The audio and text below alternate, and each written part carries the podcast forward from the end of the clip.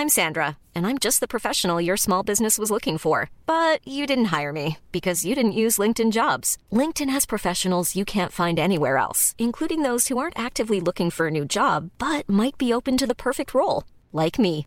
In a given month, over 70% of LinkedIn users don't visit other leading job sites. So if you're not looking on LinkedIn, you'll miss out on great candidates like Sandra. Start hiring professionals like a professional. Post your free job on linkedin.com/people today.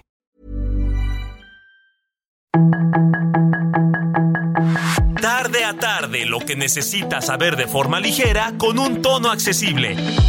Solórzano, el referente informativo.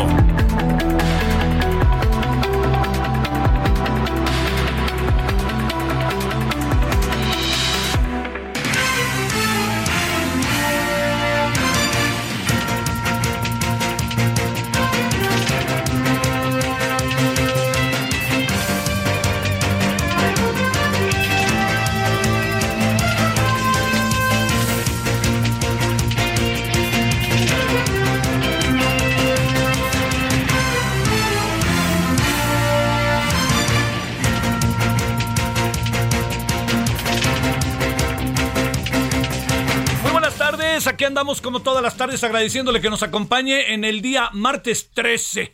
Martes 13, pero es un día importante para el país. Hay algo de leyenda y mito, pero al fin y al cabo lo recordamos y solo lo celebramos y no sé ahora cómo sean las escuelas, la verdad. Este, pero sí le digo que este que es el Día de los Niños Héroes, una una gesta heroica de los niños héroes.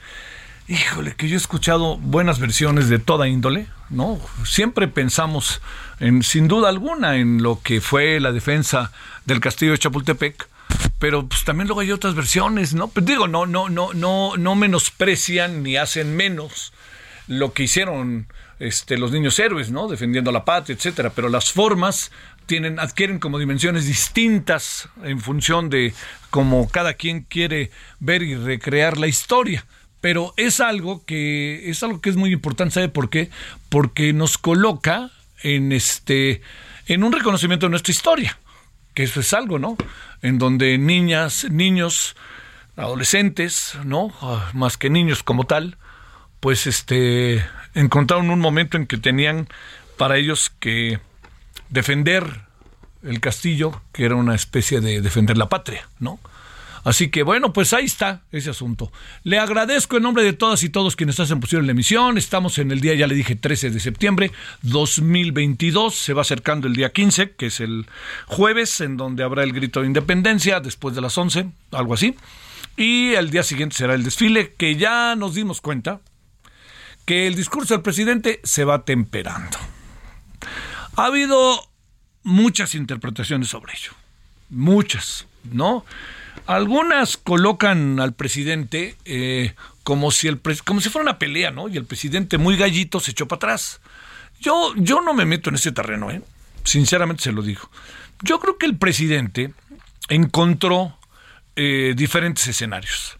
Lo que sucede es que eh, se enaltecieron mucho lo primero que planteó el presidente respecto a la relación con los Estados Unidos, la defensa de la patria, nacionalismo, todos estos elementos que, que pues son muy fáciles de atrapar por los grandes públicos, ¿no? Porque son asuntos que nos unen en un código común, ¿no? Defensa de la patria, etcétera. Entonces, pues yo lo que le digo es que eh, pues lo que pensamos que iba a ser una determinación de verdadera, de enorme relevancia, no lo va a hacer.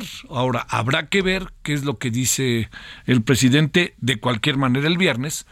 Pero me parece que eso de poner a, a- a- ponerse un discurso de we are the world, we are the children, nosotros somos la paz del mundo, pues la verdad que yo no sé, eh, como está el mundo y como están muchas cosas, yo le diría, no es, no es tan fácil de repente eh, lanzar una crítica a una organización como las Naciones Unidas con todos los con todos los intereses que en ella confluyen y la importancia que tiene tratar no de que todos los países puedan tener no, no una representatividad no sino voz voto y que se puedan poner de acuerdo.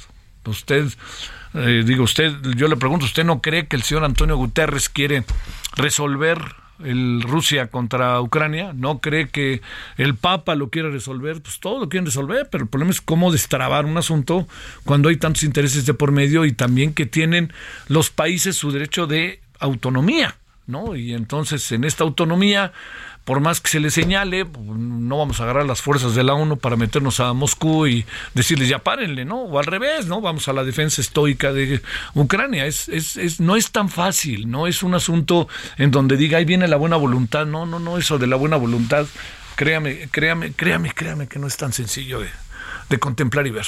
La verdad, es muy, cada vez es más complicado.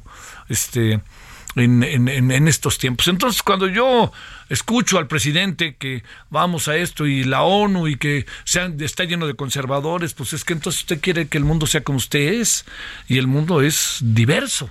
Y es ahí en donde empiezan a aparecer las muchas miradas del mundo y de las muchas formas. Y fíjese, por cierto, ¿eh? ya la ONU eh, a final de noviembre, noviembre, no exactamente, sí, noviembre, México deja de ser parte del Consejo de Seguridad, ¿no? Hay miembros permanentes y en este caso México es un externo que durante dos años es este miembro del Consejo de Seguridad de la ONU, pero va a dejar de serlo porque se cierra el ciclo que le tocó a México. Habrá el momento para evaluar qué tantas cosas se hicieron. Hay muchas cosas que se hicieron interesantes, importantes.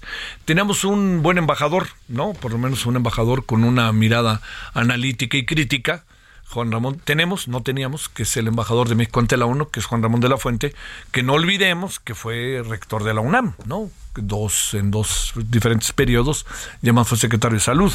Eh, no olvidemos que es un personaje que pues, ha estado más ligado a grupos críticos de la universidad, en defensa de la universidad, en defensa de la investigación, y este, pues veremos si, si, si lo traen de vuelta o qué pasa con él. Sonó mucho tiempo para ser secretario de Educación Pública, pero creo que no cabe Juan Ramón de la Fuente en este ámbito le digo, en este ámbito de lo que debe de ser este la Secretaría de Educación Pública para el presidente.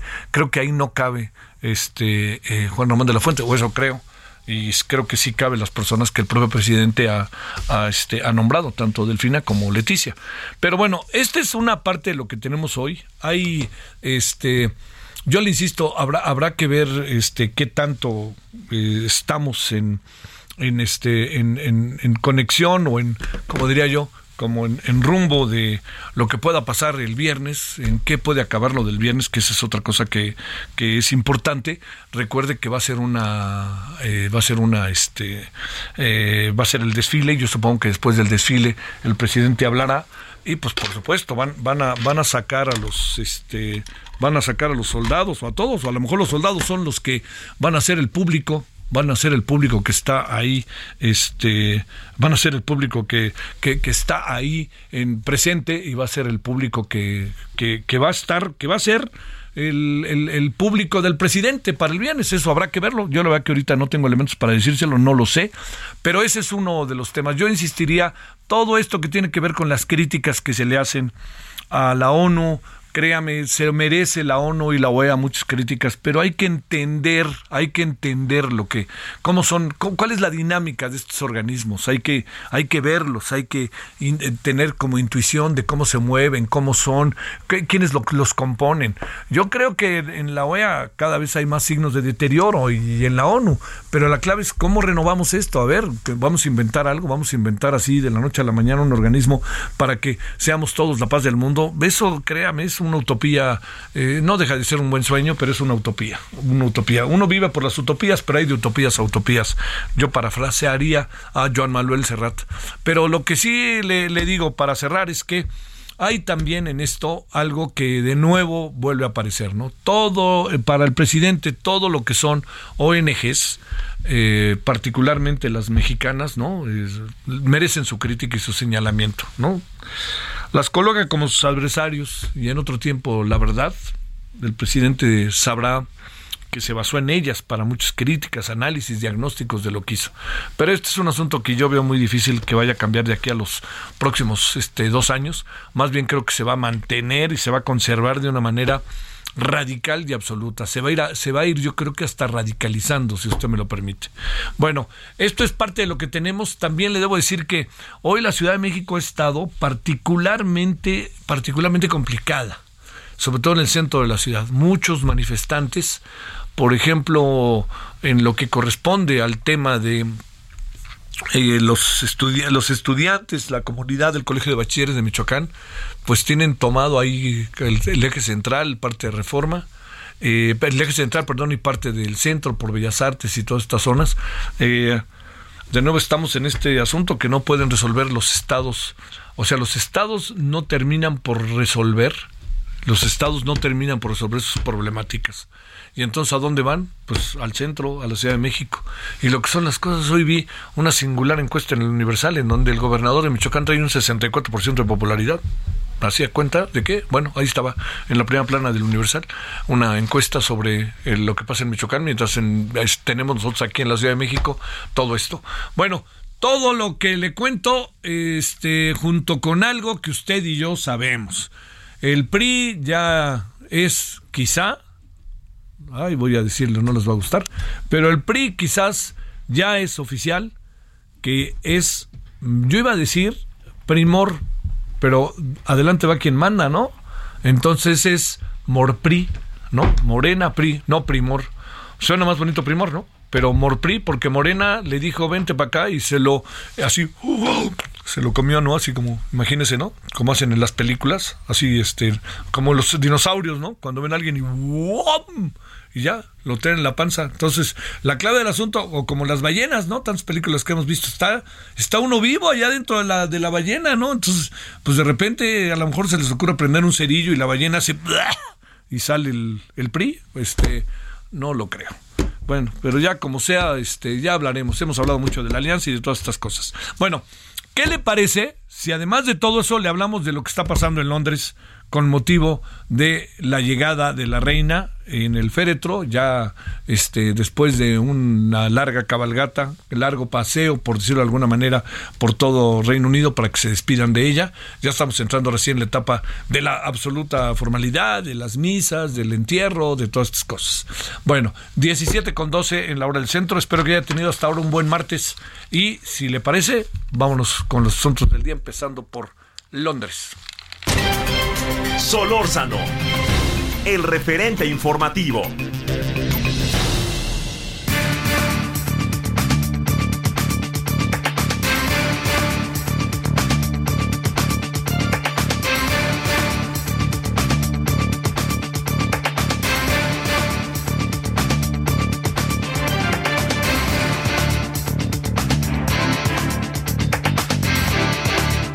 le cuento que Patricia Alvarado ya se fue de España Inglaterra, ya está en Londres y es la corresponsal del Heraldo Media Group, allá en todo lo que está haciendo la despedida de la reina y la bienvenida al rey.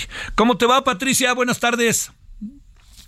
Un placer saludarte, Javier. Aquí son las 11 eh, y 12 minutos de la noche. Efectivamente, llegué hoy a, a, media tarde, un poco accidentado, fíjate, porque llegué a Gatwick y tomé el tren que mm, te lleva a Londres, pero al, um, al, llegar a la estación para que, es decir, al llegar al aeropuerto, e ir a la estación que te lleva a Victoria, eh, que es la estación principal, hubo un atropello, imagínate, y estaba eh, una multitud ahí aglutinada en un en, pues en lo que es la, el interior de la estación y los reflejos del despliegue policial que hay fueron tan rápidos que en 15 minutos nos desalojaron a todos, nos subieron a trenes,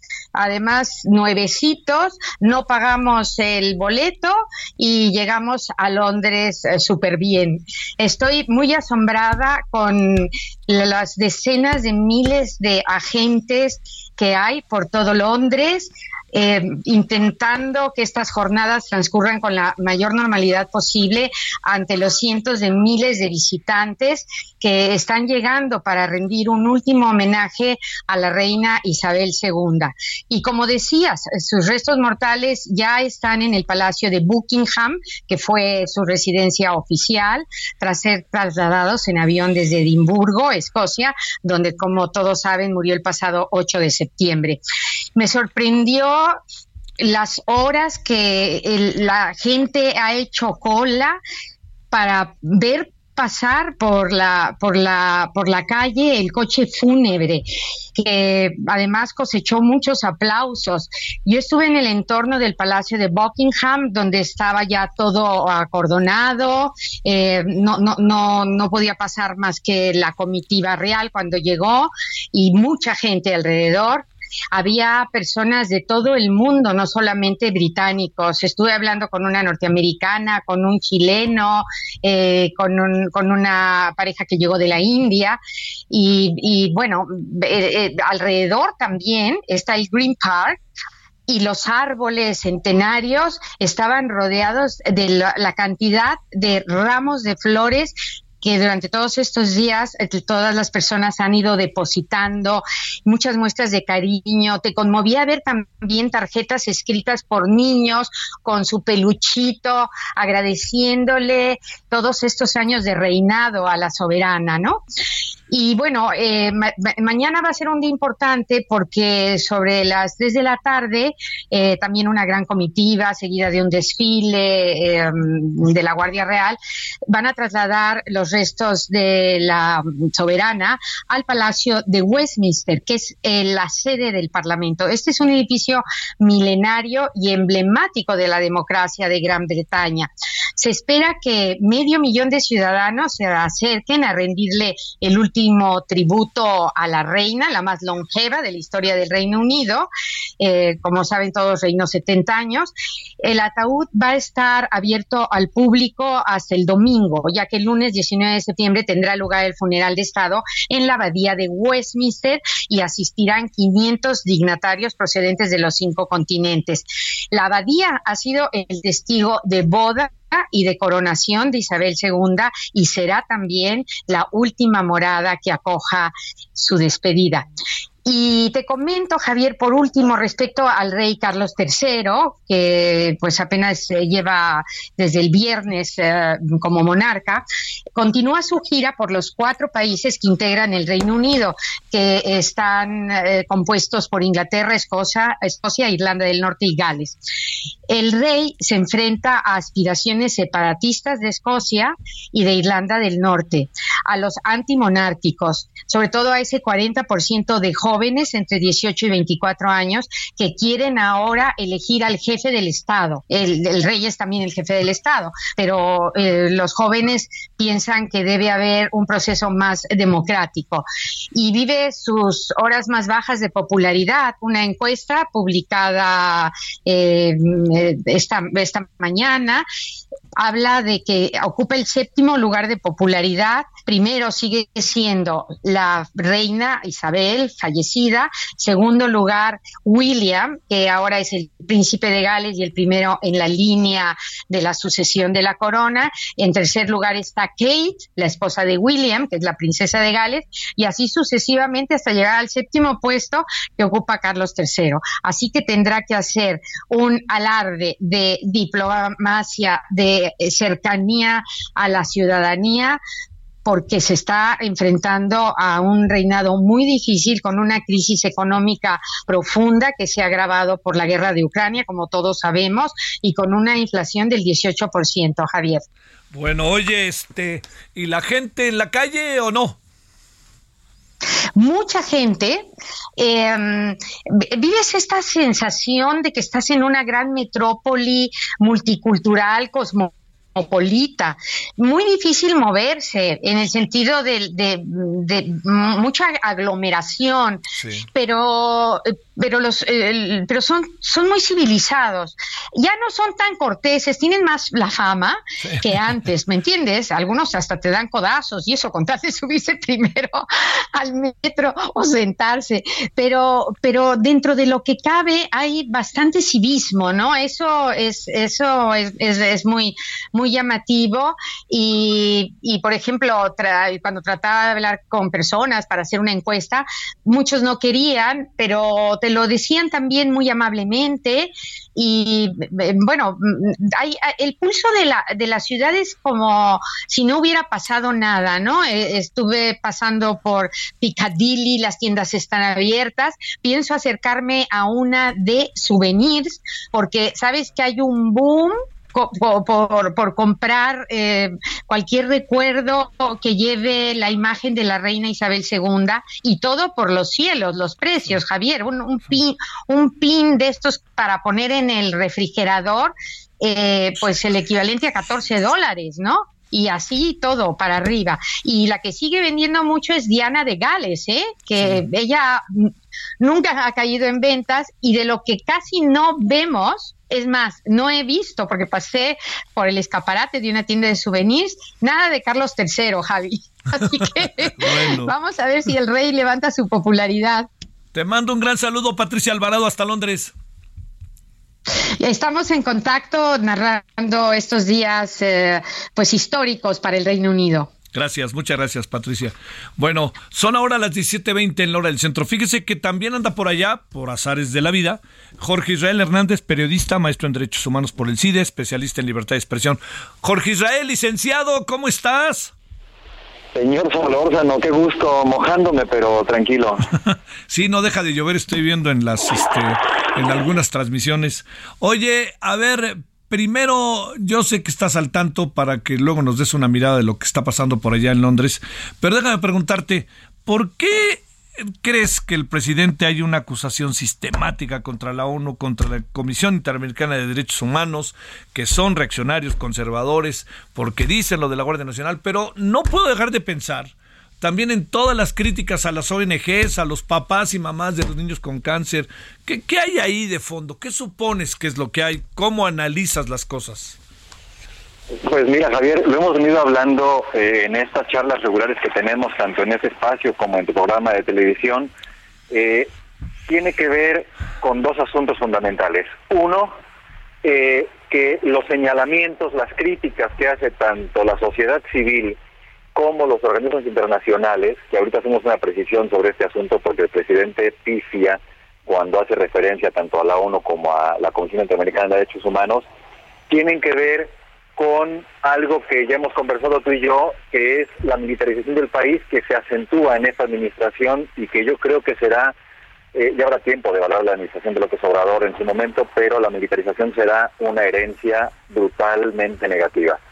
Eh, y forma parte de una ruta estratégica que ha venido trazando el presidente, no únicamente en materia de seguridad pública, sino en distintas agendas. Ya hemos conversado cómo en los últimos tres años se ha ido paulatinamente entregando eh, no únicamente presupuesto, sino cartera, agenda, política pública en distintas áreas, tanto a la Sedena como a la Secretaría de Marina desde aduanas hasta construcción de infraestructura pública o también, como ya viene sucediendo desde hace dos o tres sexenios, cuestiones vinculadas con la seguridad pública. Entonces toca, estas críticas tocan un punto neurálgico del proyecto de trabajo del presidente que está sumamente anclado y recargado, permíteme el término, en las Fuerzas Armadas, ya sea por un tema de confianza, sea por un tema de conveniencia, de pertinencia o simplemente de proyecto de nación que tiene el presidente. Entonces, eh, sabemos perfectamente porque si, si algo conocemos es eh, el, personaje político Andrés Manuel López Obrador más allá de su función en este contexto como presidente de la República, que es un hombre, un político con la piel delgada. Eh, la crítica no le viene bien, no la recibe bien, y prefiere navegar en aguas mucho más tranquilas en donde no hay señalamientos a sus decisiones personales o en este caso a la implementación de políticas públicas con la perspectiva que él tiene. Entonces pueden ser papás y mamás de los niños con cáncer, pueden ser organizaciones de la sociedad civil que señalan carencias o fallas en materia de derechos humanos, pueden ser familiares de desaparecidos, pueden ser organismos o órganos internacionales que están anclados en tratados y convenciones de derechos humanos, si hay crítica, o pueden ser calificadoras en cuestiones económicas también, este, que ya lo hemos visto. Entonces, no importa de qué sector o cuál sea la voz que señala eh, críticamente alguna acción del presidente López Obrador, va a haber una reacción de este tipo. Ahora, eh, pedía yo la oportunidad de hacer un paréntesis, porque el presidente se refirió tanto a la ONU como a la Comisión Interamericana de Derechos Humanos, sí como organismos internacionales, pero incluso llamaba a hacer una reforma sustantiva de estos organismos y palabras más, palabras menos, recuerdo lo que dijo, hacer una reforma sustantiva y que los gobiernos ya no permitieran que estos organismos tuvieran injerencia en los países. Más o menos eso fue lo que dijo. Alguien le tendría que decir al presidente que tanto Naciones Unidas como la Comisión Interamericana de Derechos Humanos no son organismos de la sociedad civil ni dependen de fundaciones. Sino de los gobiernos. Oye, oye, ¿nos aguantas cinco minutos para que... El referente informativo regresa luego de una pausa.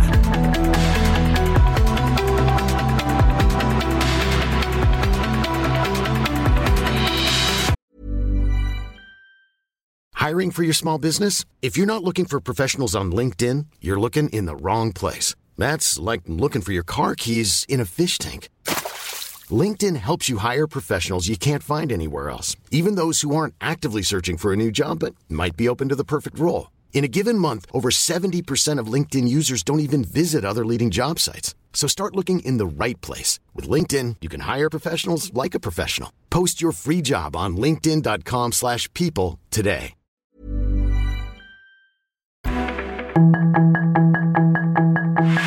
Estamos de regreso con el referente informativo.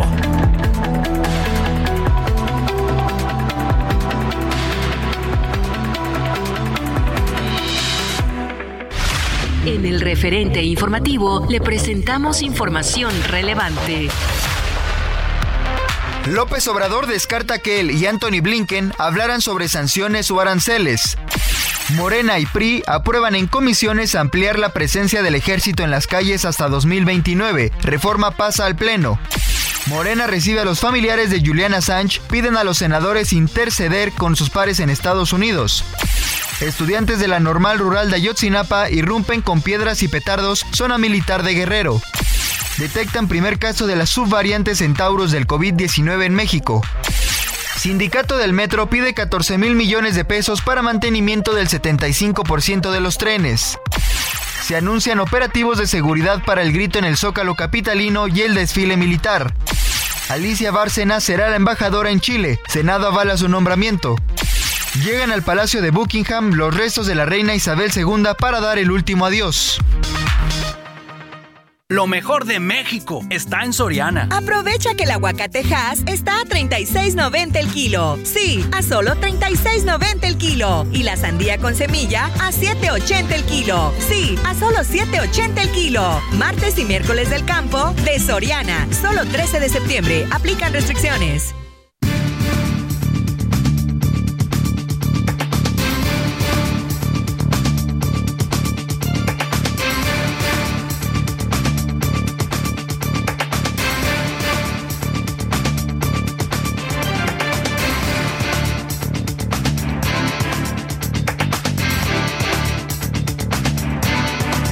Estamos de vuelta. Jorge Israel Hernández, gracias de nuevo.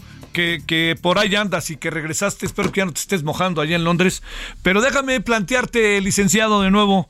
A ver, eh, yo me, crucé para tratar de mandar el corte, pero a ver, ¿quién tiene que... El, presidente está en falta al considerar la Comisión Interamericana de Derechos Humanos y la ONG que les digan los gobiernos que qué? A ver, ¿cómo se explica esto? Pues mira, una de dos, o el presidente no tiene claro que tanto la Comisión Interamericana, que forma parte de la OEA, como Naciones Unidas, está integrada, son, organismos multilaterales de estados, en donde México forma parte de ellos. Entonces el presidente no está enterado de esto, o está enterado y juega con una figura con molinos de viento, permítanme, permítanme la metáfora, licenciado, en donde no hay un enemigo como tal, porque al final cuando el presidente se refiere a la ONU o a la OEA, este, se está refiriendo al Estado mexicano y a todos sus socios en materia de derechos humanos. Este, y creo que hay un antecedente interesante. Hace unos meses eh, la Unión Europea, el Parlamento Europeo, eh, emitió un comunicado muy duro sobre la situación de derechos humanos en México y advirtió que de seguir la situación por este camino se haría uso de la cláusula en materia de democracia y derechos humanos que se tiene en el acuerdo global entre México y Europa.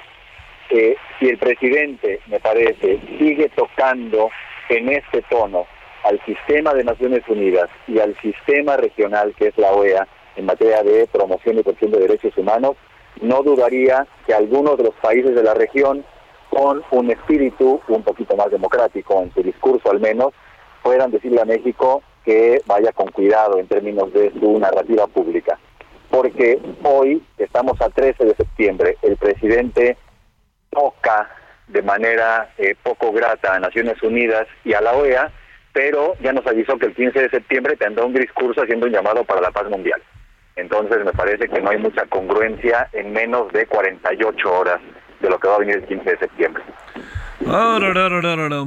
Este, ¿por qué no le caen bien? Déjame volverte a plantear las ONGs mexicanas al presidente. Me parece que es un, tema de la crítica, Javier. Este, no le viene bien la crítica y no le viene bien, tampoco le va a venir bien cuando termine su administración el balance y la valoración que se haga de la misma en materia de derechos humanos. En campaña y ya como presidente electo, López Obrador se comprometió a varias cosas en materia de derechos humanos, incluso en campaña se comprometió a retirar a las Fuerzas Armadas, al ejército en particular, de labores vinculadas con la seguridad pública. No ha cumplido con estos compromisos y más allá del incumplimiento ha acentuado los errores y las violaciones, no únicamente en materia de derechos humanos, en términos constitucionales dentro de México, sino compromisos que tiene México a través de convenciones y tratados internacionales. Las recomendaciones que hace la ONU y la OEA a través de la Comisión Interamericana a México no vienen o no surgieron a partir de la administración de López Obrador. Son recomendaciones que vienen desde finales de la administración de Ernesto Cedillo. Yo sé que para mucha gente que nos escucha esto será la prehistoria política porque estamos hablando de más de 20 años, pero desde hace más de 20 años la ONU y la OEA le vienen diciendo a México cuidado con el tema de los militares cumpliendo labores de seguridad pública cuando llegue el momento de hacer balance de la administración de López Obrador, él desde hoy ya sabe que en estas agendas va a tener deudas muy profundas y compromisos no cumplidos. Eso es lo que yo siento que le duele desde ahora, Javier. Pero es que además, eh, Jorge Israel, lo, digamos, en, en esto de las agendas, el presidente mismo habló de ellos siendo candidato y siendo opositor. Claro, y, podríamos estar en un escenario, digamos, en donde la historia nos va enseñando con repetición todos nuestros errores. Pudiéramos recordar también que, por ejemplo, el candidato Vicente Fox y después el presidente Vicente Fox se hizo de un músculo muy fuerte con el apoyo de organizaciones de la sociedad civil que acompañaban la agenda de derechos humanos, eh, con personas clave en estas agendas como Mariclara Costa o Adolfo Aguilar Cincer. Algo muy parecido sucedió en la, en la campaña del 2017. A ver, le cayó un rayo por ahí. Es que anda en Londres, este Jorge Israel Hernández. A ver, ¿estamos ya? Ahí estamos. Algo muy parecido hizo en 2017 y ahí se cortó. Adelante, Jorge Israel. A ver, a ver, espérame tantito. Este, estamos hablando sobre eh, la, referencia, acusación que hizo hoy el presidente a la ONU y a la, a la Comisión Interamericana de Derechos Humanos de ser tendenciosos ante la reforma a la Guardia Nacional. Y dice, bueno, primero que nada, recordemos que la ONU es una organización de gobiernos, no, no, no, no, no es que tenga ahí línea alguien, tiene, según el peso de cada país, tienen presencia. Para cambiar la ONU, pues tienen que poner seguro todos los países. Y esto, no olvidemos, la ONU surge a partir de la Segunda Guerra, ¿no? La Liga de Naciones. A ver, este Jorge Israel, ¿ahí ya me escuchas? Ahí te escucho, yo no dejé de escucharte, Javier. Ah, bueno, entonces nada más te digo, en 2017 y ahí este fue cuando se cuando te dejamos de escuchar acá el candidato López Obrador también tuvo el acompañamiento de un sector importante de gente de sociedad civil que apostó por un discurso en materia de derechos humanos. Y hoy por hoy, hasta hoy, el presidente ha incumplido con esos compromisos. A ver, cierro. Este, ¿cómo ves las cosas ahí donde estás en Londres y toda esta cuestión de la monarquía? Una reflexión. Este, pues mira, Javier, desde mi profundo desconocimiento del sistema monárquico, de la cultura en, en, esta zona del Reino Unido, estoy sorprendido por lo que significa eh, la Casa Real, la familia real, la reina Isabel y hoy en día el rey Carlos III. Este es un asunto netamente, eh, podría yo compararlo incluso con un asunto de credo religioso. Este, para, para tener referencias sobre cómo se ha vivido en Londres, tanto la muerte de la reina como la proclamación de Carlos como Carlos III eh, y hoy la llegada de, del féretro con los restos de la reina tanto a Londres como a Buckingham hace unos minutitos, este, son miles de personas en la calle, una logística brutal para reorientar el flujo peatonal en la calle para que la mayor cantidad de personas pudiera acompañar la llegada del féretro a la ciudad y un tema que venimos hablando de militarización, de seguridad, etcétera, etcétera. Eh, yo hoy, en los momentos más álgidos, digamos, de la mayor cantidad de gente en un mismo punto, eh, con el féretro de la reina pasando enfrente, no conté más de 50 policías, cuando mucho. Este, me parece que más allá del fenómeno sociológico de la monarquía y de una sociedad que se siente muy vinculada con la Casa Real. También hay sectores que, que protestan ante estos escenarios, pero la gran mayoría acompaña a la Casa Real. También hay mucho que aprender sobre dinámicas de interacción social y presencia de masividad en la calle y cómo se puede controlar todo esto a través de logística, cultura, información y educación. Te mando un gran saludo, Jorge Israel Hernández. Muy buenas noches para ti. Javier, te abrazo muy fuerte. Gracias. Hasta luego. 17:40 en hora del centro. Solórzano, el referente informativo. Soriana celebramos dando el grito del ahorro. 30% de descuento en todos los vinos y licores. Y todos los 12 packs de cerveza a solo 99 pesos con 200 puntos cada uno. Soriana, la de todos los mexicanos. A septiembre 19, aplican restricciones. Evita el exceso. Por cierto, se informa que la Organización de las Naciones Unidas ha invitado al presidente López Obrador a que asista la próxima semana a Nueva York a la reunión de jefes de Estado y exprese sus críticas al organismo. Todo ello tras las críticas a la ONU han invitado este organismo a la Asamblea General y dice, pues fije su postura sobre el organismo y a ver si va el presidente, ¿no? Le están diciendo, dice usted todo esto a nosotros, pues vénganoslo a decir y a ver qué podemos hacer. Vámonos entonces a las 17.42 en la hora del centro. Daniel Santos Flores, consultor, analista político allá en Tamaulipas. ¿Cómo estás, Daniel? Muchas gracias. Muchas gracias, muy buenas tardes Javier, un gusto saludarte y a todos los que Oye, una opinión, de repente como que estamos hechos bolas de qué puede acabar pasando con la elección de Tamaulipas porque ya es inminente la toma de posesión de quien presuntamente ganó el proceso, que es Américo Villarreal. ¿Tienes algo que decirnos? ¿Qué es lo que hay? ¿Por qué se demora la sala superior? Mira, primero, Javier, si me permites, hay que remontarnos un poco a lo que pasó en esta elección del 2022 y vamos a remontarnos, vamos a, vámonos atrás para lo que pasó en el 2020.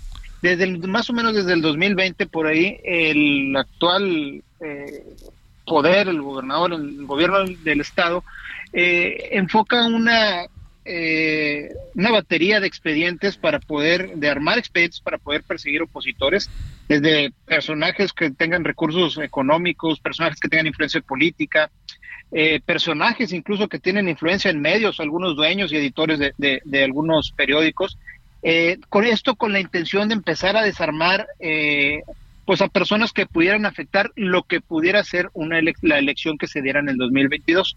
Desde ahí se empieza a gestar pues esta eh, esta parte porque obviamente ellos tienen sus encuestas tenían sus números y desde el principio pues la realidad de las cosas es que estaba muy cantado hacia dónde iba el tema de la elección. O sea cuando conoces realmente números este cuando conoces realmente eh, encuestas donde ves quiénes son los que cómo se van perfilando las cosas pues bueno ellos también las tenían. Y de esta manera es como este empiezan a trabajar en esta en este relato de que iba a ser una elección eh, plagada de, de, personajes oscuros, inclusive eh, de, financiamiento oscuro, de intervención del crimen organizado, y desde ahí se hace, y la campaña se centra en eso. La campaña se centró precisamente en hablar acerca de que el candidato de Morena era un candidato que estaba este pues influenciado o de alguna manera eh, financiado por, por eh, X o Y personajes oscuros y desde ahí esa es la forma en la que ellos quieren ganar. Sabían que no la podían ganar de otra manera y desde ahí se empieza a hacer eso. Ahora bien, eh, te, voy a dar un, un, un, ejemplo de lo que pasó dentro de lo que el Partido Acción Nacional presentó como impugnaciones, que eran precisamente la intervención del crimen organizado, el financiamiento ilícito, pero realmente esto eh, pasó el día de la elección donde inclusive presentaron videos y fotografías donde presuntos este, miembros del crimen organizado estaban tratando de influir en la elección. Inclusive el día de la elección hubo eh, eh, lugares en los que llegaron personajes supuestamente crimen organizado a tratar de amedrentar o cerrar casillas. Pero esto es, esto la verdad es que es los, los que, o por lo menos los que conocen el ambiente político en Tamaulipas saben que era imposible. ¿Por qué era imposible? Porque ah, eh, eh, Morena siempre fue arriba en las encuestas. Morena no tenía la necesidad de hacer este tipo de cosas.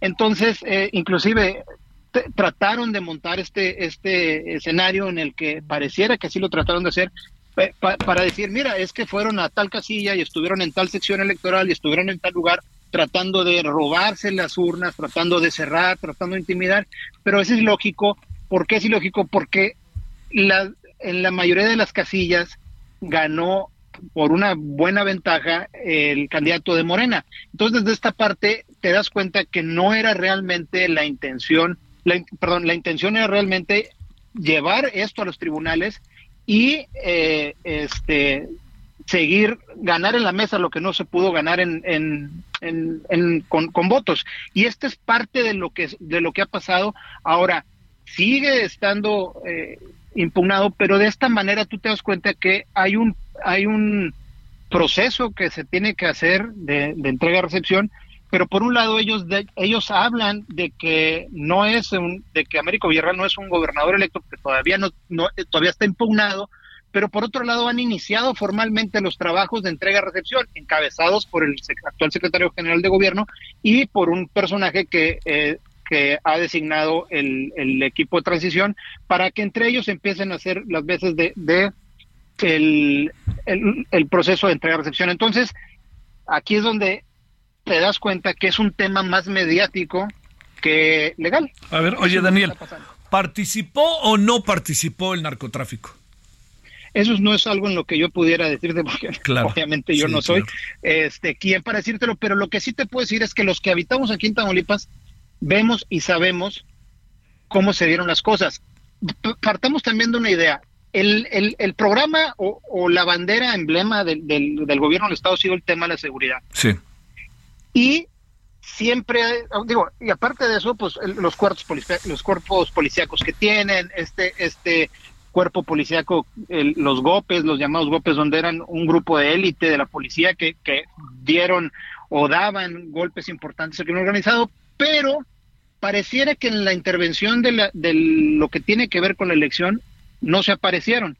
O sea, con todo esto que pasó, que supone el día de la elección, lo que se supone que pasó durante tantos días, no actuaron estos, o sea, esa es la parte en la que dices, pues bueno, o pareciera ser que fue gestado algún montaje o algo está pasando precisamente para tratar de llevar esto a los tribunales. Obviamente, en mi opinión, creo que fue es parte de una estrategia de poderle dar sustento a los expedientes que se están presentando ahora dentro de las impugnaciones. Te mando un gran saludo, Daniel Santos Flores, consultor, analista político en Tamaulipas. Gracias, Daniel. Gracias, Javier. Un abrazo. Gracias por tu opinión. Ahora 17:48 en la hora del centro. Balance Inmobiliario es presentado por Centro Urbano. Estrena hoy Casa Odepa en 20.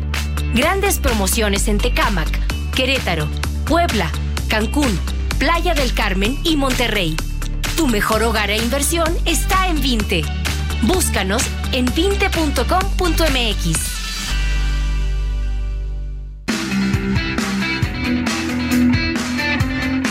Vámonos con Horacio Urbano como todos los martes. Mi queridísimo Horacio, ¿cómo estás? Querido Javier, a todo dar, esperando la América Chivas, ¿eh? Bueno, mira, vamos a llenarles el estadio, les vamos a dejar la taquilla, pero no nos pidan los tres puntos, no sean así. Bueno, confórmense con no llevarse sus siete, ¿no? Ah, qué, qué, qué. No es lo mismo, no es lo mismo la Cruz Azul que las emergentes Chivas Rayadas del Guadalajara. Eso es un hecho, eso es un hecho, eso es un hecho. Sí, sí, va a estar, va a estar bueno, va a estar difícil. ¿Qué tenemos para hoy? Fíjate que, que ha habido muchos temas con la falta de vivienda que yo he estado señalando. Pues ya llevo un año diciendo que se está acabando la vivienda social en México y eso es muy preocupante. De hecho, en Monterrey hoy tuve una plática con los empresarios de allá y me decían que ya la vivienda que estaba abajo de 400 ya está llegando a los 500 mil pesos y con eso queda fuera del alcance de un enorme porcentaje de población que su crédito no le alcanza y no tienen la cantidad. Entonces, yo me pregunto si algunas autoridades se han puesto a pensar lo que pasaría si de pronto, así, ¿te acuerdas de la película de Un Día Sin Mexicanos? Toda la novela que había, todo, todo. Imagínate un día sin viviendas. ¿Qué pasaría? Y lo que habría que pensar es que si no hubiera viviendas, esas personas tienen que encontrar un lugar donde vivir y lo que pasaría inevitablemente es que volveríamos a temporadas de invasiones de suelo, de los cerros llenos de invasión informal, veríamos evidentemente mucho tema de hacinamiento en viviendas, veríamos como ya estamos empezando a ver las, las casas donde el hijo le pone un piso arriba, otro piso arriba, otro piso arriba, que no es que esté mal, sino que es el resultado de la falta de mejores opciones que respondan mejor a sus necesidades. Entonces, yo me pregunto si las autoridades han puesto a pensar que en lugar de crear condiciones que provoquen que haya no uno, sino muchos días sin viviendas, ¿qué pasa si se, si, se pusieron a trabajar para facilitar que hubiera viviendas y no por impulsar una industria, sino por crear soluciones a la gente. Vaya, si la industria de la vivienda deja de producir, los empresarios se van a hacer fábricas, se van a hacer oficinas, se irían a hacer otra cosa. El grave problema que tenemos es que esas viviendas nos faltan como sociedad, como país. La gente de Monterrey hoy me platicaba, mira, Monterrey es un gran polo de desarrollo que quiere atraer inversiones y quiere atraer el mejor talento humano. ¿Cómo van a llegar inversiones y cómo llevar, va a llegar talento humano si no hay condiciones para que ese talento humano se sienta con calidad de vida que le, que le haga sensato irse para allá? Entonces, eso tiene que ver con la calidad de las ciudades, con la calidad de las viviendas, con la calidad de, de servicios públicos, de muchas cosas, ¿no? Pero el tema es que las autoridades tendrían que entender el alcance de lo que puede significar las invasiones de suelo, el, el, el, hacinamiento con todo lo que implicaría en temas de impacto social y la falta evidentemente de competitividad que tendrían nuestras ciudades, ¿no? ¿Qué pasaría? Imagínate un día sin viviendas. No, no, no, no, no, no, pues este, ¿cómo le vamos a hacer, no? Pero además lo que dice es muy cierto, cómo se extenderían las ciudades, cómo si se deja construir, bueno, porque además no, no, no, no ocupas una vivienda, este, porque alguien se murió, ¿no? o sea, hay, hay muchas razones, ¿no?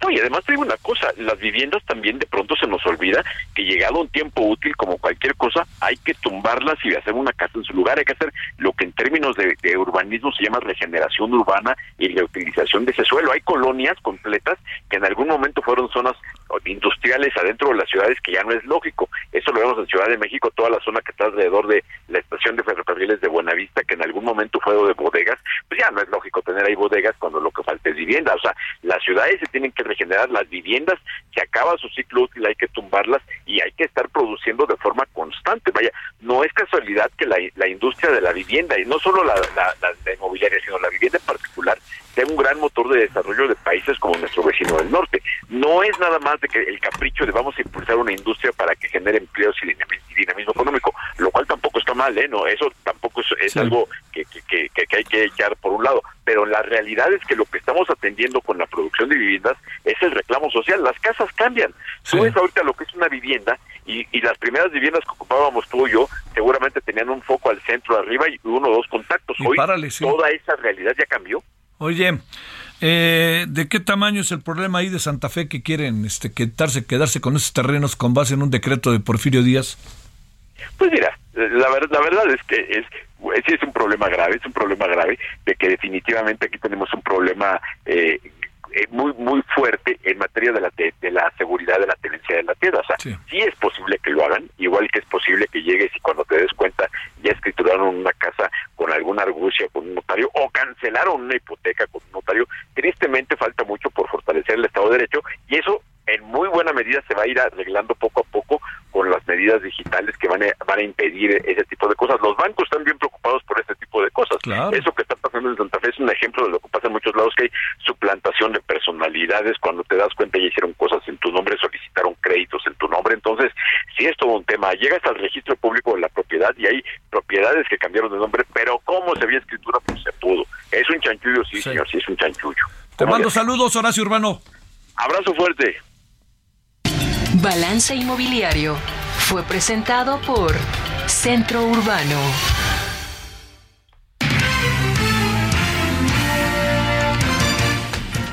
Bueno, nos vamos. Oiga, murió un gran, gran, gran cineasta, Jean-Luc Godard, de la nueva ola francesa. Su gran película fue Sin Aliento, con Jean Moreau y con Jean-Paul Belmondo, que es una película que cambiaba los esquemas de la forma en que se grababa Jean-Paul Belmondo fue un personaje César. Bueno, nos vamos a las 21 horas en hora del centro, lo esperamos en eh, Heraldo Televisión. Estos temas de ahorita, más otros más, al ratito. Hay tarde, pásela bien, adiós, gracias. Hasta aquí Solórzano, el referente informativo.